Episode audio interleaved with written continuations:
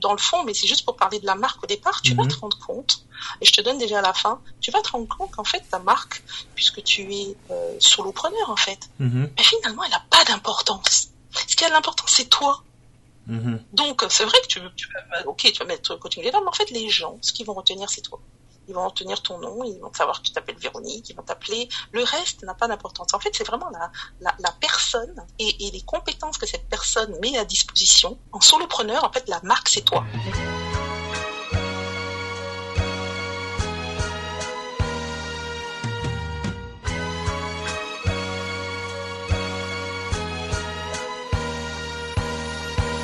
Bonjour à toutes et à tous, je suis Edgy et vous écoutez un nouvel épisode du Brand Podcast. Toujours très heureux euh, de vous retrouver pour un nouvel épisode de la saison 3. Euh, je m'excuse d'avance euh, parce que dans cet épisode je vais avoir un petit peu euh, du mal à parler par moment parce que effectivement il est, il est tard et aussi parce que j'ai mal à la gorge, j'ai attrapé un petit peu froid. Donc euh, ça va peut-être altérer un petit peu certains moments mais, mais je ferai au mieux. Pour toutes les personnes qui découvriraient euh, le podcast pour la première fois, le Brand Podcast est une émission qui a pour but de vous aider à créer des marques fortes et adaptées aux défis du digital à travers les histoires des meilleurs artisans du marketing de demain. Voilà, on a fait un petit switch de positionnement euh, pour ceux qui auront pu le remarquer sur cette troisième saison et on va pas mal parler aujourd'hui du parcours euh, de Véronique. Avant que Véronique se présente, j'aimerais aussi euh, faire un petit moment promo euh, pour le Instagram du Brand Podcast qu'on a lancé euh, sur cette saison 3. Voilà, je poste du contenu régulièrement euh, autour des actus pour vous demander vos, retours, euh, vos commentaires, etc. Donc euh, si vous avez quelques minutes, n'hésitez pas aussi à aller suivre tout ça. Sans plus tarder, Véronique, est-ce que tu peux te présenter? Oui, bonjour Eddy, euh, merci de me recevoir sur, euh, sur ton podcast. Je te rassure, ta voix passe très bien. Alors, quelques mots, quelques mots me concernant. Euh, je vais reprendre les mots en fait d'un client qui m'avait qualifié parce que je pense qu'en fait, il n'y a que les clients qui, qui parlent bien euh, des personnes qui, comme moi, euh, proposent des services en freelance. Euh, ce client m'avait appelé une boosteuse de potentiel. Mhm. Donc, je pense que je vais pouvoir me présenter comme ça en tant que boosteuse de potentiel euh, sachant que euh, j'interviens euh, notamment euh, sur des problématiques d'excellence opérationnelle, quelqu'un qui voudrait par exemple augmenter ses ventes, quelqu'un qui aimerait mieux communiquer avec ses équipes. Voilà, ce sont des exemples d'intervention que je fais. Ok, ok, parfait. Bon bah on va on va passer directement à la partie euh, sur euh, sur le parcours. Ensuite on partira euh, sur la partie sur euh, sur la marque. Tu vas nous parler un petit peu plus justement euh, de cette double casquette euh, avec la partie en freelance. Hein. Je tenais à inviter Véronique et je fais une petite parenthèse avant de commencer sur le podcast parce que c'est vrai que on parle beaucoup de marques bah, avec plein de d'invités super géniaux, mais on n'a jamais parlé vraiment de la position de quelqu'un qui essaie de de se brander tout seul au sens financier du terme parce que c'est vrai que bah on parle de personal branding mais euh, les gens qui vendent leurs services bah il y en a et il y a des freelances qui existent des consultants etc donc euh, c'est vrai que c'est aussi pour ça que je tenais à t'inviter. Sans plus tarder euh, on va rentrer dans le vif du sujet. Habituellement moi je commence par parler des études mais il y a un truc qui m'a frappé dans ton parcours et du coup on va revenir aux études par la suite. Le sujet du podcast effectivement ça reste toujours bah la marque comment la construire les étapes de construction etc mais la plupart du temps euh, bah il y a tout de même une forme d'affiliation positive hein, parce qu'on vient pour pitcher sa marque et euh, généralement bah quand on construit quelque chose on essaie de le faire correctement mais toi, tu as commencé ta carrière en sales dans l'industrie du tabac. Euh, D'abord chez Oui, euh. Philippe Maurice et ensuite chez Bolloré Tech et Tabac pour un total de 5 ans en fait. Oui.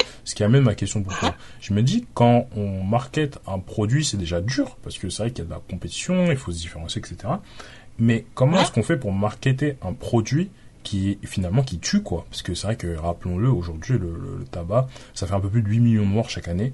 Et, euh, et, Mhm. euh, et, euh, quand on commence en, sales, bah, il faut bien finir par vendre le truc, quoi. C'est une excellente question et en fait, j'ai envie de te dire euh, que c'est à la fois une superbe école, Mhm. euh, puisque c'est comme ça que j'ai commencé effectivement ma carrière, et puis quelque part, il y a un côté erreur de jeunesse, Mhm.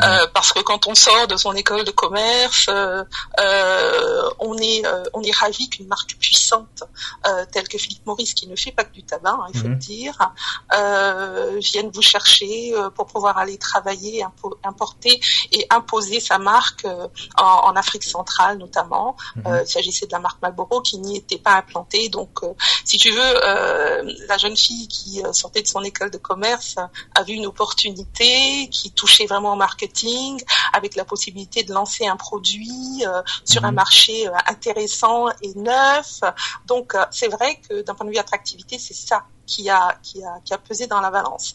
Après, euh, effectivement, euh, quand on quand on avance dans la vie, et d'ailleurs c'est pour ça qu'après les choses ont changé, quand on avance dans la vie, on se, on peut se poser des questions effectivement sur le côté euh, euh éthique même mhm. euh, même de la démarche. Donc mhm. moi ce que je retiendrai c'est que j'ai appris, j'ai beaucoup appris en matière de marketing euh, euh, avec euh, avec cette marque là et sur ce marché là. Je vais juste te donner pour te contextualiser, te donner un exemple. Mhm.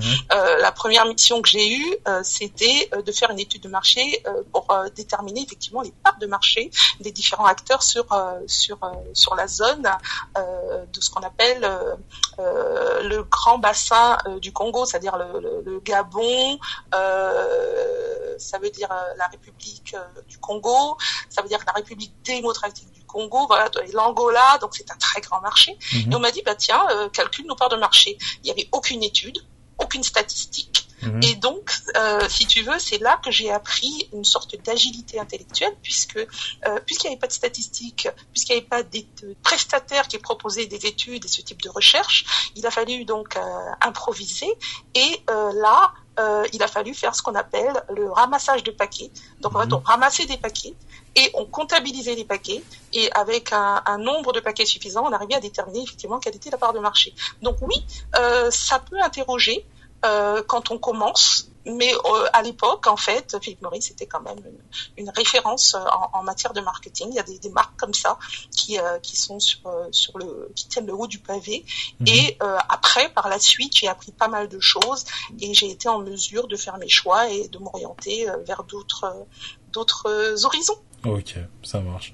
Comme euh, Camille, du coup, euh, Théron Charles, euh, qu'on embrasse d'ailleurs et qui nous a mis en relation, euh, tu as commencé ta carrière en sales. Et moi, j'aimerais savoir, est-ce que toi, tu considères que pour être in fine un top marketeur, faut avoir quand même passé du temps en sales ou euh, où on peut directement faire le grand saut. Parce que finalement c'est vrai qu'on pourrait se dire que tu aurais pu commencer directement en marketing en fait. Oui effectivement. Mais en fait moi ma conviction c'est que euh, le marketing si on reprend l'étymologie de ce mot il y a quand même un mot clé dedans qui est market. Et donc il faut mettre sur le marché.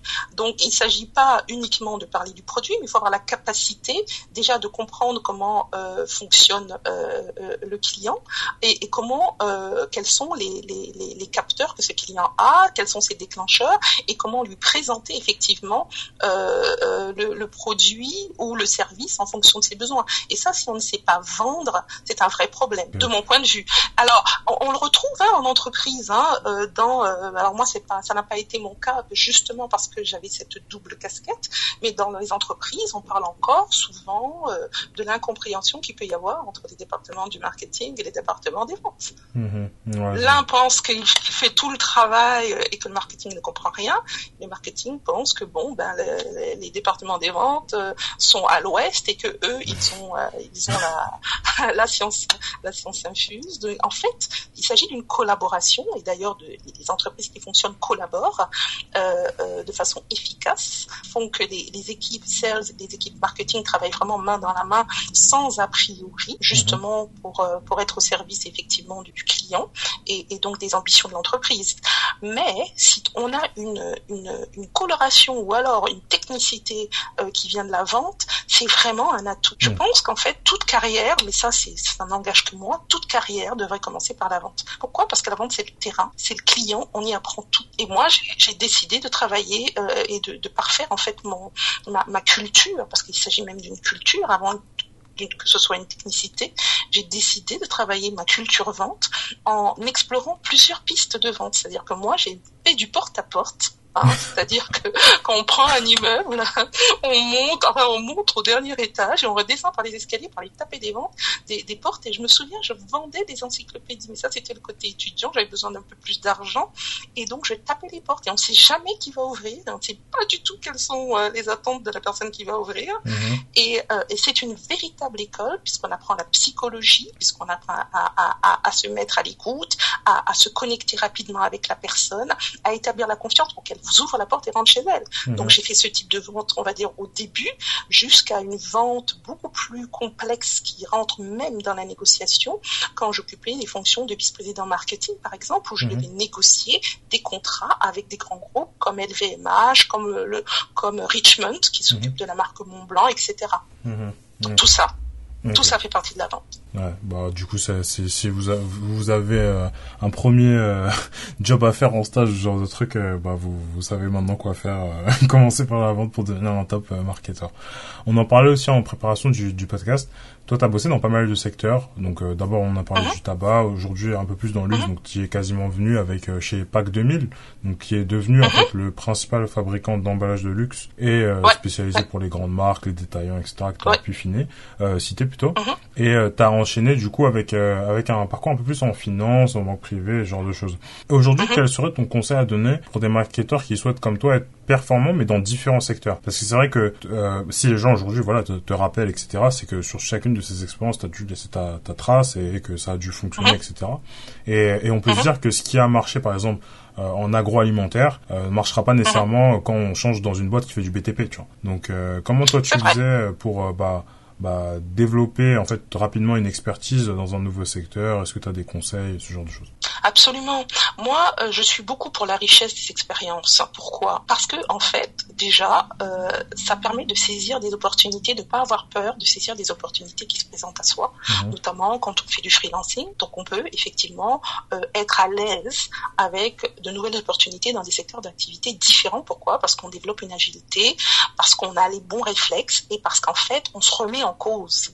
Donc, on n'est pas dans le ronron et le, le ronron, c'est vraiment l'ennemi euh, de, de, de l'analyse, effectivement, et de la créativité qu'on attend de nous, notamment en matière de marketing ou quand on fait du conseil. Ça, c'est une chose. Mmh. La deuxième chose, c'est que en fait, il y a un superbe fil rouge dans tous les domaines d'activité, tous les secteurs. Et ce fil rouge, c'est le client. Mmh. Donc en fait, ça prouve une chose, c'est que si on est orienté client, eh ben, on peut travailler dans différents secteurs d'activité. Mmh. Ok. Mais est-ce que toi, tu as des, des, sources de contenu particulières euh, pour, pour progresser, des méthodes peut-être d'organisation aussi? Parce que c'est vrai que, mine de rien, euh, toutes les écoles de commerce vont, vont dire d'être centrées autour du client. Et dès que tu arrives dans une grande boîte, euh, le focus principal pour la plupart, ça va être le client. Mais même si tout le monde le dit et que tous les gens y pensent, il y a aujourd'hui toujours des boîtes qui font faillite hein, chaque année. Euh, donc ça veut dire qu'il y a des gens qui y pensent pas suffisamment. Mais du coup, je me dis que hmm, il y a quand même des codes, euh, peut-être des procédures, euh, des manières de travailler un peu différentes. Comment tu fais pour t'éduquer en fait finalement? Moi, je dirais que j'ai envie de dire que le, le premier réflexe, c'est un réflexe de curiosité. Mm-hmm. Euh, s'il y avait des codes euh, à, à, à, à, voir, c'est en fait, je vais peut-être te surprendre, mm-hmm. c'est que je pense que là, à ce moment-là, parce que là on parle euh, euh, du moment où je suis, je vais être en contact avec euh, une entreprise qui est dans un secteur d'activité donné, on va dire que c'est un secteur d'activité dans lequel je, je, ne suis pas forcément spécialiste. Mmh. Dans ce cas, en fait, il va falloir que j'arrive en fait à faire euh, une bonne découverte en fait. Mmh. Et là, on revient en fait aux techniques de vente. Hein. Mmh on revient en technique de vente parce que qu'est-ce qui se passe? Pourquoi est-ce que les gens euh, euh, ont recours à, à, à, à, des freelances, par exemple? C'est parce qu'ils ont un besoin particulier. Mais c'est pas seulement un besoin particulier qu'ils ont. En fait, ils ont un problème. Mmh. Et si moi j'arrive dans un secteur d'activité quel qu'il soit, avec la capacité de pouvoir détecter ce qui est le problème du client, j'ai déjà beaucoup gagné. Mhm. Et c'est d'ailleurs ce qui peut manquer à la palette. Alors tu demandais des outils, ce qui peut manquer à la boîte à outils en fait des personnes qui devrait, soit qui, qui refuse forcément d'être spécialiste, et même quand on est spécialiste dans un même domaine d'activité, d'une boîte à l'autre, ça change. Hein. Mhm. D'une boîte à l'autre, ça change. Ça peut être le même domaine d'activité, mais ça peut changer. Donc, ce qu'on doit avoir, on doit avoir une boîte à outils. Et dans cette boîte à outils, je disais qu'il y a donc la curiosité d'aller euh, euh, pouvoir et qui vous permet en fait de poser les bonnes questions. Donc, les premiers outils, ce sont les questions, la capacité à questionner, à écouter les réponses qui nous ont qui nous sont faites. Euh, le, le, deuxième élément euh, qui est très important, c'est la capacité, outre les questions qui sont posées, donc à pouvoir détecter là où ça fait mal pour euh, pour le client, parce que en fait, euh, la valeur ajoutée, la vraie valeur ajoutée qu'on va apporter, c'est la réponse à, à, à la gêne, au ce qu'on appelle en anglais le pain point Mhm. du client, puisqu'on va venir avec une solution. Donc, je, je pense que c'est plus une méthode qui va être encore une fois liée euh, euh, à, à, à la façon dont on va faire la découverte du client Mhm. et qui va nous permettre après de pousser nos outils parce que nos outils marketing tels qu'on va les utiliser, Mhm. euh, j'ai presque envie de dire que d'un prestataire à un autre, ce sont pratiquement les mêmes. Ce qui va changer, c'est la façon dont on va se connecter avec le client, la façon dont on va comprendre son problème, sa douleur, la façon dont on va évaluer le coût que cette douleur représente au quotidien pour lui, et je parle bien du coût business, hein, Mhm. le coût business, le coût financier, parce qu'une fois qu'on a identifié ce coût business et ce coût financier, donc là je te donne la démarche, hein, on va pouvoir vendre, même pas vendre en fait, on va pouvoir faire que notre interlocuteur va vouloir acheter. Puisqu'on s'appuie sur quoi? Le levier, c'est en fait ce qui ne fonctionne pas. Donc une question toute bête, bah, en général la découverte tout le monde sait un peu euh, euh, comment ça se passe, mais une question toute bête, c'est euh, quelqu'un qui, euh, je me souviens d'un- client euh, qui avait donc euh, un problème au niveau euh, de sa de sa force de vente Mhm. Qu'il estimait euh, ne pas être justement, euh, il estimait que cette force de vente n'utilisait pas les, les outils, n'était pas, assez proche du terrain, ne décrochait pas assez, n'avait pas assez la niaque. Mhm. Donc la question que moi je lui ai posée, c'est combien ça lui coûte Mhm. d'avoir cette force de vente dans cet état-là? Et clairement, cette personne a tellement réfléchi à ce problème qu'elle a pu me dire, bah, écoutez, moi ça me coûte tant parce que j'ai vu passer deux trois opportunités qu'on aurait pu décrocher. Et ces deux trois opportunités, ça représente tant. Donc factuellement, je sais que ça m'a coûté tant. À partir du moment où on identifie là où ça fait mal, on identifie ce que ça représente en, en cash, en fait, ou en coût, ou en, ou en investissement loupé euh, euh, pour, euh, pour, pour notre interlocuteur, on a déjà un levier qui va faire qu'on ne va pas vendre au client, mais qui va venir acheter. Parce qu'après, d'un- prestataire à l'autre, je veux dire, les outils vont être euh, pratiquement les mêmes. hein. pratiquement les mêmes. La différence se fait sur la capacité à, à apporter euh, une écoute et une compréhension. Ouais, donc, de ce qui est attendu. donc du coup, c'est vraiment une histoire de finalement de retourner aux basiques de, bah, de la vente finalement pour, euh, pour Oui. un peu faire une, une espèce de découverte client, mais au sens de son équipe, de son secteur et ce genre de choses quoi. Puis aussi de, de ses clients. Euh, pour continuer avec les questions, on va, on va, on va effectivement aussi revenir un peu dans, dans le sujet euh, du podcast. Une marque, c'est beaucoup d'affect. Donc c'est une personnalité, une voix, une couleur, une expérience quoi. Et ça veut dire que ça implique Mhm. des émotions et, euh, et, euh, et comme son nom l'indique, bah, des émotions, bah, c'est intangible, tu vois. Donc tout le monde peut avoir un peu son avis dessus. Mais, euh, mais ce qui amène un peu ma question bah, concernant les études, je vois que tu as un certificat en psychologie positive euh, de Oui. l'université de Caroline Oui, du Nord. Donc en gros, pour ceux qui savent pas, l'université de Caroline du Nord, c'est aussi l'université où Michael Jordan a fait ses études. Donc voilà, si jamais il y a Oui, des basket. et euh, et euh, déjà, bah, moi j'aurais pas mal de questions par rapport à ça. Donc euh, tu l'as fait en physique, euh, tu l'as fait en digital, euh, ça t'a coûté combien de passer ce genre de certificat? L'ai fait en digital, hein, je l'ai fait en digital, ça m'a coûté.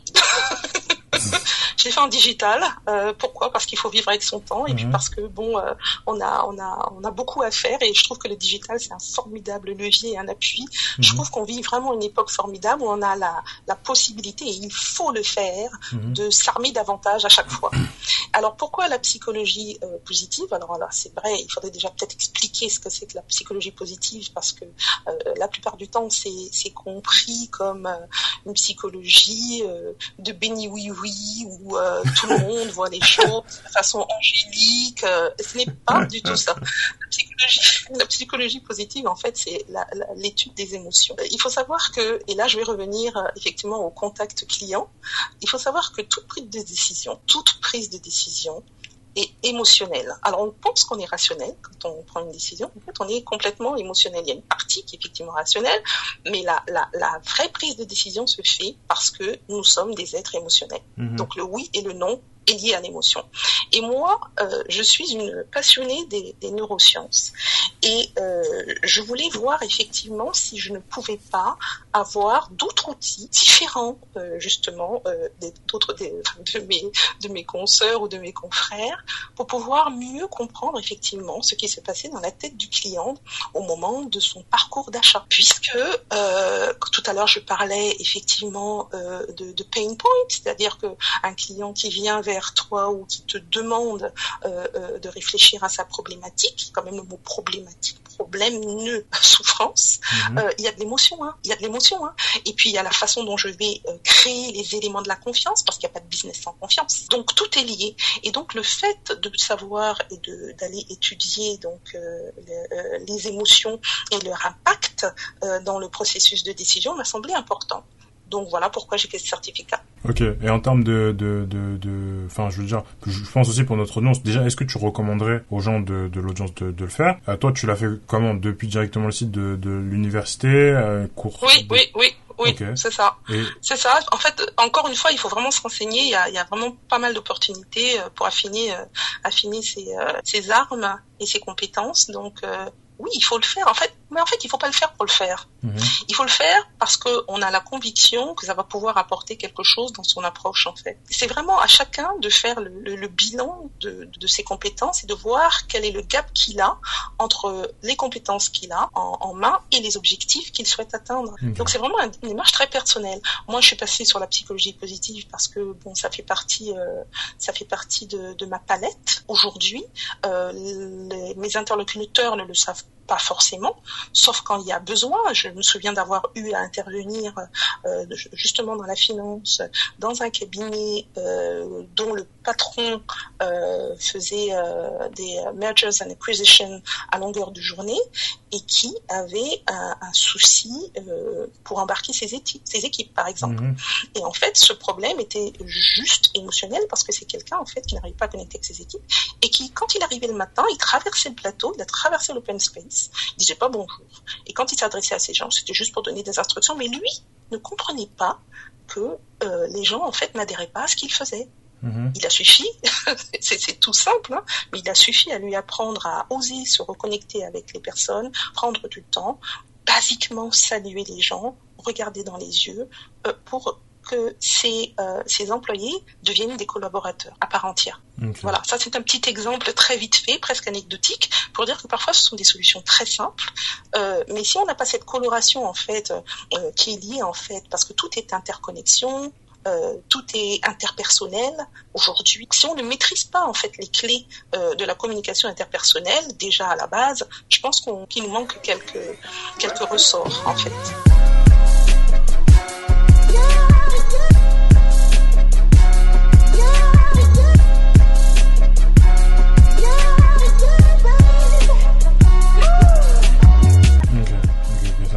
À titre indicatif, hein, une certification comme ça, ça te coûte combien? J'aime pas parler de chiffres et tu sais, j'ai un problème. Alors, on va partager notre secret. J'ai un problème avec les chiffres, sauf quand je les reçois. Mais quand je les donne, je reçois. Je sais pas. Mais en fait, non, c'est comme ça, tout le monde est au courant. Euh, quand, quand, quand le cash doit rentrer, oui, je sais. Mhm. Mais quand ça sort, je ne sais pas. Mais ce n'est pas cher. Ce n'est pas cher euh, parce que je fais toujours des, je prends toujours des décisions de. Alors, je vais prendre le terme patriarcal, de bon père de famille. En fait. Ok. C'est quelque chose qui doit coûter, en, en moins de 1000 euros moins de 1000 euros. Et alors, euh, il faut regarder. Parfois, il y a des promotions.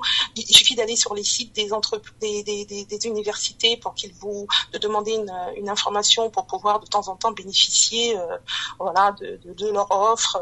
Et puis, euh, il y, a, il y a plein d'autres. hein. Il y a plein, il y a plein d'offres d'offres aussi en France qui, qui sont intéressantes Mhm. et qui s'étoffent. Donc, euh, on n'a pas forcément besoin d'aller à l'étranger pour trouver quelque chose de bien. Ok. Non, je demande le, le prix parce que c'est vrai que dans notre audience, bah, y a, forcément, il y a des, marketeurs, etc.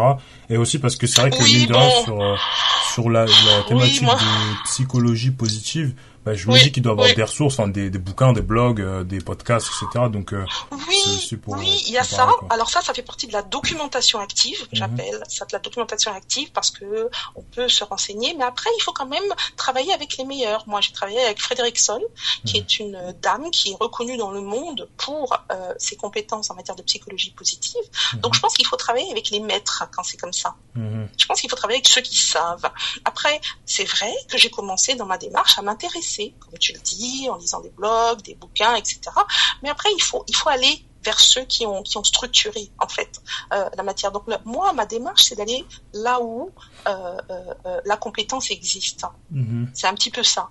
Et après, c'est vrai qu'il y a une balance à faire, mais il faut compter quoi entre 300 et 600 euros. Et puis mm-hmm. il y a des moments aussi où c'est gratuit. Hein. Je mm-hmm. pense qu'ils font des fois des des sortes de alors ça c'est très américain, mais ils font des sortes de Black Friday aussi. Donc on peut avoir on peut avoir voilà. Donc il, faut juste rester à, à l'écoute et se mettre en veille. Et puis aller là où le programme vous parle. Je pense que c'est ça et que ça reste toujours, toujours, toujours pratique. Toujours. Par contre, je préviens, je préviens, c'est du boulot, c'est du boulot, et euh, je peux vous garantir, en tout cas moi c'est ce qui m'est arrivé, c'est que quand on fait leurs tests là euh, finaux, euh, on a peur. Hein. Donc, euh, si, comme, moi vous êtes mère de famille, si comme moi vous êtes même mère de famille, vous pouvez pas échouer devant les enfants. Donc il y a un petit peu ça aussi. Ça, ça t'a pris combien de temps à préparer euh, le, enfin, le, le, truc à suivre, tout ça? Moi, je l'ai commencé un petit peu en retard, j'avoue. Donc, mhm. je suis pas un exemple à suivre. J'ai rattrapé le, le, train qui était parti, mais il faut, euh, il faut euh, compter, euh, je sais pas, entre 6 et 8 bonnes semaines de travail. Ok, ok. Donc, 6 et 8 bonnes semaines de travail. Sinon, vous doublez, vous triplez l'effort, ce qui est pas recommandé notamment si vous n'avez pas de base en, en la matière. Hein. Mais il y a de très bonnes choses qui se font euh, actuellement. Je pense aussi sur euh, sur euh, si on regarde sur le marché français, il y, a, il y, a, pas mal de choses qui se font. J'ai vu qu'il y avait, alors je ne saurais pas dire, mais il suffit de, de rentrer le mot clé formation neurosciences par exemple, mm formation neurosciences vente. on voit que ce sont maintenant des disciplines qui se qui se développent avec des, des, acteurs sérieux sur le marché. Donc on peut aussi avoir aussi ce côté présentiel, surtout euh, si euh, c'est très nouveau pour, euh, pour les personnes qui s'y intéressent. Ok. Bon, il nous reste à peu près 5 minutes avant de passer dans la partie plus marque. Donc très brièvement, je vais te poser une petite question, mais avant ça, je vais contextualiser. En 2005, tu lances ton offre de coaching en tant que consultante indépendante. Et jusque-là, tu venais d'être voilà VP marketing, on l'a dit, pendant plus de deux ans. Et ce qui m'intrigue, c'est bah déjà, tu avais développé cette expertise sales, marketing. Mm-hmm. Et en parallèle de ça, en fait, tu bosses 11 ans à la Barclays et bientôt 2 ans chez Miles Bank aussi, euh, sur des sujets autour de l'expérience client. Alors qu'on pourrait se dire que, tu vois, t'aurais pu faire un truc euh, full biz dev ou euh, full market, etc. Est-ce que tu pourrais me partager ta définition de l'expérience client? Ah, l'expérience client, en fait, c'est euh, c'est le saint graal. Hein. Mhm. mais le saint graal qu'on peut trouver. L'expérience client, en fait, c'est ce qui va faire la vraie différence euh, entre une entreprise et une autre sur le marché. C'est le véritable euh, avantage concurrentiel, en fait. Mhm. L'expérience client, c'est simplement euh, se centrer sur le client, écouter ce qu'il va vous dire de la façon dont il est traité par l'entreprise. Et plus le client est bien traité par l'entreprise, plus il reste dans cette entreprise, plus il s'investit dans cette entreprise, plus il devient votre ambassadeur. Et c'est ce qu'on attend aujourd'hui. Mmh. Puisque regarde, si on, si on compare, hein, parce que c'est intéressant, mais d'un point de vue concurrentiel, si on compare deux secteurs d'activité, un, un, grand groupe d'assurance avec un autre, ce sont les mêmes produits que ces groupes vendent. Ce sont les mêmes produits. Hein. Ce qui va faire la différence, ce sont les personnes qui euh, vont entrer en contact donc avec les clients. Et ce qui va faire la différence également, c'est tout ce que l'entreprise va mettre, va designer comme chemin client euh, euh, pour s'assurer que ceux-ci, euh, quand ils sont en contact avec les différents justement points de contact de l'entreprise, considèrent qu'ils sont bien traités. Mhm. Parce qu'on se souvient de la façon dont on a été traité. Et là, on, est, on retourne à l'émotion. Hein. Là, on retourne à l'émotion.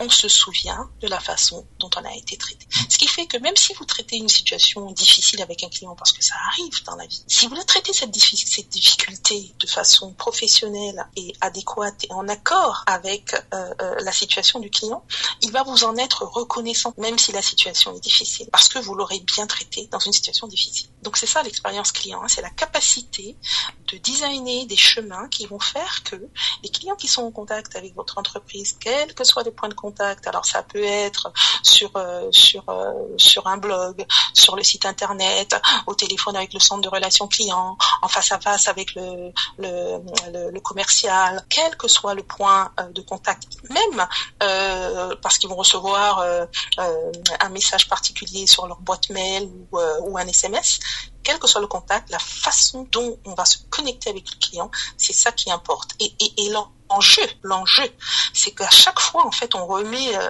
l'ouvrage sur le métier, puisque d'un point de contact à, à, l'autre, il s'agit d'arriver à garder une cohérence et puis une constance dans la façon de traiter le client. C'est ça qui est, ça qui est difficile, mais qui est beau aussi. Parfaitement clair. On va rentrer sans plus tarder dans la partie euh, focus autour autour de la marque, autour de, de toi du coup en l'occurrence ici, euh, parce que c'est vrai que mhm. bah c'est aussi voilà comme je disais dans l'intro une des raisons pour lesquelles je voulais t'avoir dans, dans, dans le podcast, parce que quand on est seul, bah on peut pas vendre le nom d'une grosse organisation, hein, parce que c'est vrai que j'invite des, des, des beaux euh, VP market, mais bah leur job en plein temps c'est de vendre des organisations qui ou existaient déjà quand ils y sont rentrés, ou qu'ils ont construit mais qui, qui qui sont connus du grand public ou euh, de l'industrie, euh, si c'est des boîtes plus B2B, genre de truc. En termes de personal branding, est-ce que toi, tu aurais des conseils pour les consultants, freelance qui démarrent et qui veulent trouver leur premier client Parce que c'est vrai qu'il y a une notion de crédibilité et, euh, et, et, comment tu fais pour bah voilà être crédible quand t'as rien, quand t'as nada, tout ça? C'est tout à fait ça. C'est vraiment la question de fond. Alors, je vais, je vais parler de ma petite expérience. Mmh. Alors déjà, la première expérience, je dis oui, je, je, je, je, veux, je veux, je veux décrocher, décrocher des contrats pour décrocher décrocher des contrats, il me faut une marque, euh, je réfléchis à la marque, il faut qu'elle soit impactante. Alors, tu réfléchis, il est tard le soir, il est déjà 2 heures du matin, et puis tu dis, ah, je vais créer un truc qui s'appelle coaching leader. Ok, as créé, tu déposes, etc. Bref.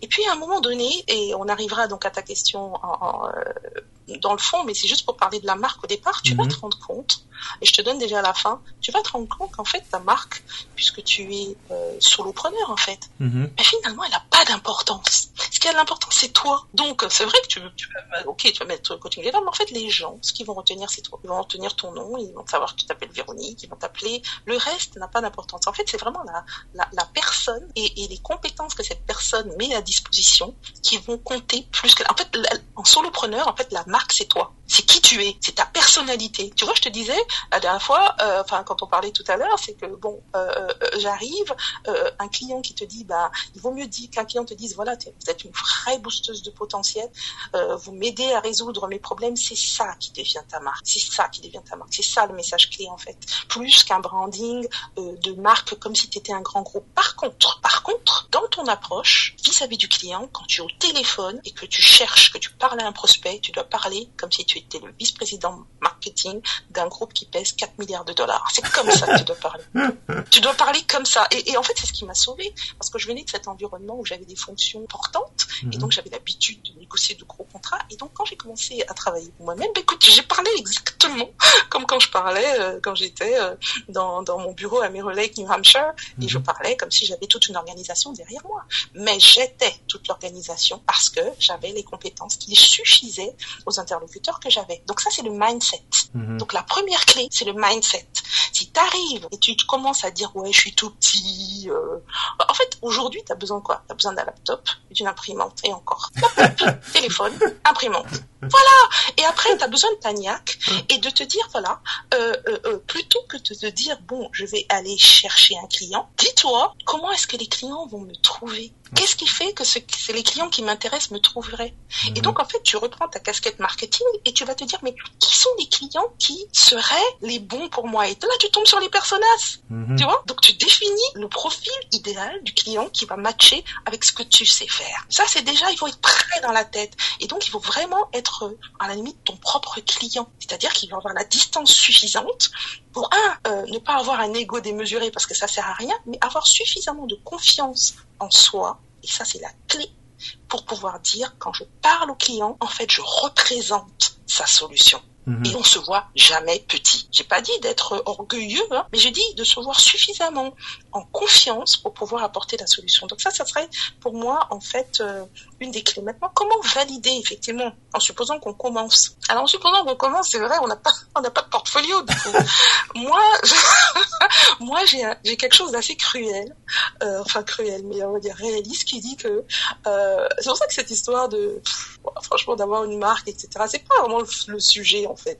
Le sujet, c'est est-ce que j'ai rendu service à des clients qui ont changé après euh, que j'ai été en contact avec eux et que j'ai travaillé avec eux? C'est ça. Et donc à la limite, ce qui serait intéressant, c'est de chercher euh, d'offrir ces services pour avoir la validation. Parce que, en fait, ce qui est important, c'est que les gens aujourd'hui, ils n'achètent pas comme ça. Hein. C'est pas parce que tu euh, as une bonne tête, tu parles bien, tu es sympa. Euh... Non, non, non. Ils achètent parce qu'en fait, ils investissent en une solution. Et pour être sûr qu'ils investissent dans une solution, ils sont comme tout le monde. Ils ont besoin d'avoir des, des, preuves sociales que ça s'est bien passé. Tu mmh. comprends? Donc, dans ta démarche, et, mais ça, ce n'est que mon approche, mmh. d'autres en auront euh, fait d'autres choix. Moi, j'ai fait le choix, dans un premier temps, euh, de, de, communiquer beaucoup, de donner beaucoup de contenu, d'écrire, d'accroître ma visibilité, d'être très curieuse euh, sur sur les réseaux. Et donc, finalement, avec ce contenu créé, j'ai intéressé des personnes qui après ont eu des problématiques. Et à ce moment-là, j'étais, si tu veux, dans l'optique de pouvoir créer une validation. Et donc, ce que je faisais, c'est que je proposais mes services. Si euh, la personne euh, euh, était convaincue que je pouvais l'accompagner, bah, on travaillait ensemble, mais on travaillait ensemble et je lui disais, vous me donnez, je, je faisais, c'est une vieille technique ça, vous me donnez ce que vous pouvez. Et j'expliquais pourquoi. Parce que je sais ce que je fais. Apparemment, vous avez acheté déjà la première partie. Allons jusqu'au résultat. Si le résultat vous convient, franchement, moi je débute. Faut être clair aussi, faut être transparent. Hein. Je débute. Je sais ce que je fais. Je suis persuadée pouvoir vous accompagner. Mais je pense qu'on va s'enrichir les uns les autres. Donc voilà le deal. Vous me donnez ce que vous pouvez. Par contre, si vous avez été satisfait, il faut que vous me recommandiez. Mhm. Et ça a marché comme ça. Et je pense qu'on a une crédibilité au bout de cinq ou six projets. Donc ça veut dire qu'on ne doit pas être dans l'urgence en fait.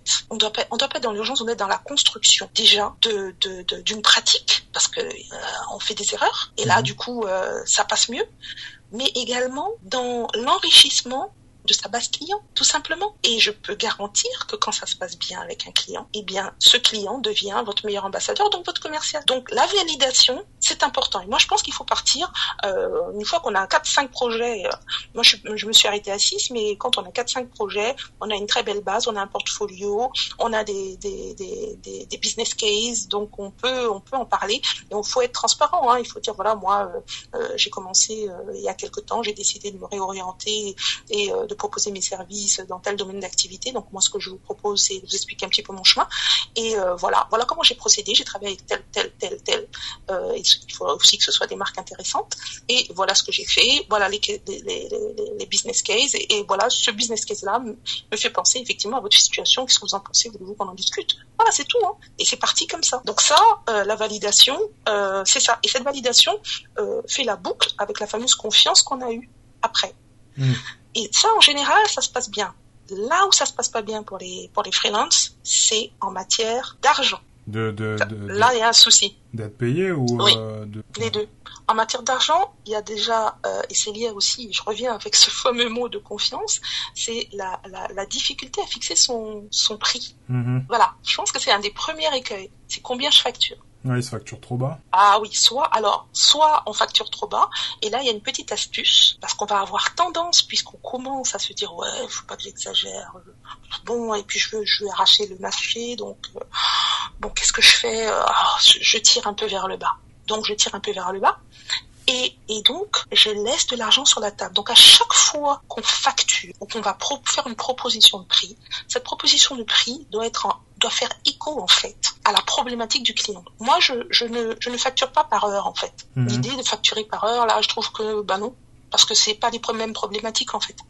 C'est il faut il faut penser au forfait, voir en fait à, à quoi ça correspond, euh, euh, quelle est la problématique, est-ce qu'il y a, il y a plus de travail, parfois il y a plus de travail sur sur une sur une sur un, un contrat qu'un autre, donc il faut réfléchir en fait en termes de valeur ajoutée. Ça c'est la première chose et se demander à chaque fois est-ce que je laisse pas de l'argent sur la table. Mhm. J'ai une petite astuce aussi, c'est que par contre, le seul moment où je vais dire que je vais rajouter des heures, ça va être, ok, ça c'est la prime à, à, l'inconnu, parce qu'il y a souvent des, des, des, moments inconnus en fait quand on travaille comme ça. Euh, donc, il faut prévoir une petite prime à l'inconnu parce que surtout quand on commence, on aura omis de voir tel et tel détail et ça peut et ça peut euh, alourdir le, euh, vos, vos, vos, vos, coûts en fait. Mhm. Donc l'idée quelque part, c'est d'arriver euh, à, à, à, à, vendre de la valeur ajoutée, de ne pas réfléchir en, en, en chiffre d'affaires euh, et de se dire voilà est-ce que je gagne sur cette sur cette affaire là et combien est-ce que je gagne? Parce que l'objectif quand même c'est que vous gagnez hein. Que vous gagnez parce qu'il faut vivre et survivre hein, derrière. Alors au début c'est difficile, bah oui, on va pas se cacher. Au début ça va être un petit peu difficile, mais à force de se d'être sûr de la valeur ajoutée que l'on que l'on que l'on que l'on propose, mhm. euh, ça passe. Et il y a une autre astuce, c'est la fameuse BATNA, Best Alternative to a Negotiated Agreement. La BATNA, c'est un c'est un élément de négociation qui euh, fait que en fait euh, on arrive à négocier euh, avec sérénité. Avant d'entrer en négociation avec un avec un, un, un, potentiel client, il faut qu'avant que vous asseyez à la table de négociation, vous sachiez le seuil en deçà duquel vous n'irez pas. Ouais, ça, ça, il faut jamais rentrer dans une salle sans Sinon, mhm. vous risquez d'être baladé, c'est-à-dire que vous dites bon, bah alors moi je vais facturer sur ça. Alors je, je vraiment un, chiffre symbolique. Mhm. Allez, je vais facturer, euh, je vais proposer 1000 euh, euros. Et puis vous rentrez, vous êtes sûr de vous 1000 euros. En face de vous, vous avez des gens bien rodés qui vont euh, et vous n'avez pas très bien préparé votre gestion des objections. donc du coup, vous laissez dépasser et puis vous ressortez triste parce que vous avez signé pour 500 euros quoi. Et ça, c'est pas possible. C'est pas possible. Donc aussi, il faut pas avoir faim. Il faut pas avoir faim de ça. Il faut partir, euh, voilà, avec ce, chiffre-là. À la limite, il faut même se l'écrire en anti-sèche. Et si ça va en deçà, euh, vaut mieux dire je suis pas intéressé. Okay. Je suis pas intéressé. Et pour ne pas courir après l'argent, euh, il faut se faire payer avant. Alors vous allez me dire c'est pas possible dire, hein, c'est pas possible, il y a les 60 jours, les 90 jours, etc. Moi, je suis pas, ce que je réponds en général, c'est que moi, je ne suis pas, euh, je suis pas une grande, grosse entreprise, quoi. Je suis moi. Mhm. Je suis solopreneur, euh, donc je n'ai pas la flexibilité des grands groupes qui se permettent de pouvoir attendre 30, 60, 90 jours. Moi, je suis, euh, je fais un peu comme d'autres, d'autres sociétés qui existent déjà sur la place, dans d'autres secteurs d'activité, notamment les, les, les, entreprises qui font de la formation. Elles mhm. sont payées avant, mhm. donc je vois pas pourquoi je vais attendre 90 jours. Donc je me souviens très bien d'une discussion très très rapide que j'avais eue. Ça avait duré 20 euh, secondes avec une très très belle entreprise de la place qui s'appelle Fenwick. Mm-hmm j'avais été, euh, j'avais euh, décroché euh, une, une formation de leur force de vente pour bah, remettre du peps dans tout ça. C'était des gens extrêmement talentueux. Et vous savez que les gens talentueux veulent toujours être davantage talentueux. Donc l'objectif, c'était effectivement de rebooster les équipes, leur donner de nouvelles pistes pour aller décrocher des marchés, etc. Et je me souviens très bien de l'appel que j'avais eu de la personne qui se chargeait effectivement de gérer les contrats à l'époque remonte à quelques années, hein, et qui me demandait, mais je, vois, madame, que vous demandez à être payée avant la, avec, avant la formation, avant la session. Mhm. Euh, c'est pas une erreur, je dis pas du tout. je dis pas du tout. Euh, ça commence, alors je, dis n'importe quoi, on commence le 20, donc il faudrait que l'argent soit à la banque le 15. Est-ce que c'est possible pour vous? Voilà, et puis c'était tout, il m'a dit, ben oui, ben voilà, et c'était fait. Après, si ça, ça se passe pas bien, il y a, y a tout ce qu'il faut, il y a tout, tout ce qu'il faut derrière pour, pour dénoncer ce qui a été mal fait, ou etc. Mais franchement, quand on est petit en taille, pas en talent, mais en taille, mhm. euh, il faut pas se mettre en risque dès le départ, parce que sinon vous, vous asphyxiez votre business. Mhm. Ouais. de mon point de vue. Non, mais c'est, c'est le, je pense que c'est le meilleur conseil. Je pense que ça, ça fait un, un, un, une bonne esprit de clôture puisque la, la, la batna là, comme, comme tu l'as, comme tu l'as expliqué, c'est un truc que, mm-hmm. que, qu'on voit beaucoup dans un bouquin que je vais conseiller du coup à notre audience qui s'appelle Gap Selling. Et c'est, c'est grâce à ça globalement que, que, que j'ai aussi appris un peu à vendre et tout. Et quand on vient du marketing, c'est vrai que c'est pas évident à la base de, de se mettre dans cette position de, de vendeur et, et ça, ça résume bien. En tout cas, ce bouquin, je trouve, résume assez bien ce tout ce que tu veux dire et je le conseille vraiment beaucoup. Pour clôturer l'épisode, parce que là, on va déjà, on a déjà débordé un petit peu. Euh, on va pas faire de Fast and Curious version Brand aujourd'hui. Euh, je vais directement te demander, Véronique, quelle est ta question pour moi? Quelle est la question que tu aurais voulu me poser et que tu n'as pas posée? Ah bah j'en ai, j'en ai plusieurs. ah, là, là, là, en gros, euh, tu, enfin vous, vous le voyez jamais. Ça, c'est un truc que, que, je dis généralement sur les épisodes solo. C'est que moi, je, je, fais toujours cinq questions, des grands blocs de questions et six, bon, du coup, une partie avec la question Brand. Et au fur et à mesure de mon épisode, quand l'invité parle, etc., je mets en rouge les questions où je me dis, si je lui pose celle-là, il va trop détailler et on va pas finir. Et euh, d'accord, donc faut la faire courte. Donc exactement. donc du coup là, je pense que si je dois compter, j'en ai une, deux, trois, quatre, cinq, six, sept que j'aurais dû te poser et que je t'ai pas posé. Mais euh, si je devais prendre celle qui qui qui je pense m'a m'a plus marqué, c'est que euh, c'est vrai que je t'ai pas posé la question, mais au, au, moment où tu as fait le choix euh, bah, de, de créer ton entreprise, pendant longtemps tu as bossé comme je te disais en finance, mais euh, t'as t'as pas fait le choix de de, de, de, faire une entreprise au sens euh, recruter du monde, tu vois. Alors que t'aurais pu, tu vois, t'avais l'expérience pour, tu connaissais des gens. Euh, euh, quand le business fonctionne bien tout seul en solo, t'aurais pu recruter, etc. Et, et, tu l'as pas fait. Donc du coup, ma question ça aurait été pourquoi?